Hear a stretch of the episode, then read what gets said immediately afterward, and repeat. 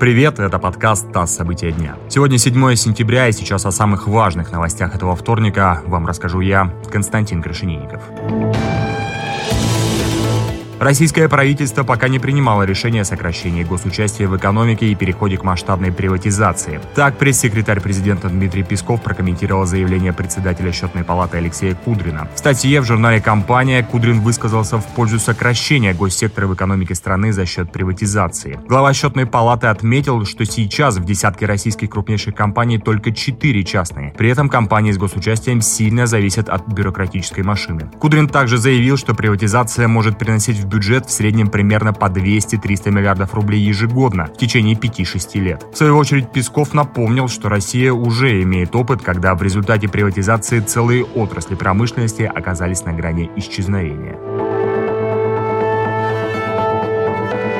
В Кемеровской области задержали подозреваемого в убийстве двух десятилетних школьниц в городе Киселевск. Девочки ушли в понедельник в школу, но домой не вернулись. Сегодня нашли их тела. Подозреваемый, мужчина, который ранее был осужден на 10 лет за сексуальное насилие над детьми, он уже дал признательные показания. Следственный комитет возбудил уголовное дело по статьям убийства и халатность.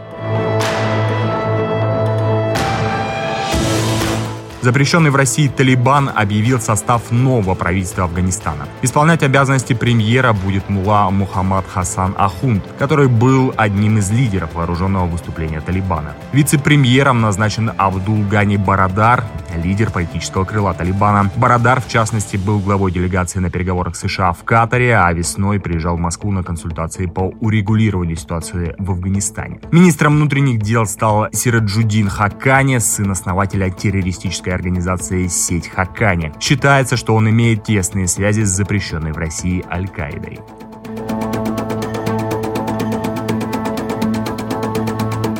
Адвокат Иван Павлов, который известен участием в делах журналиста Ивана Сафронова и топ-менеджера Интеррао Карины Цуркан, покинул Россию. Он уехал в Грузию из-за уголовного преследования. Павлов заявил, что суд запретил ему пользоваться средствами связи и интернетом, общаться с подзащитными с некоторыми коллегами, что делает его работу неэффективной. Против адвоката возбуждено дело о разглашении данных предварительного расследования. Обвинение связано с делом его подзащитного, советника главы Роскосмоса и журналиста Ивана Сафронова, которого подозревают в госизмене.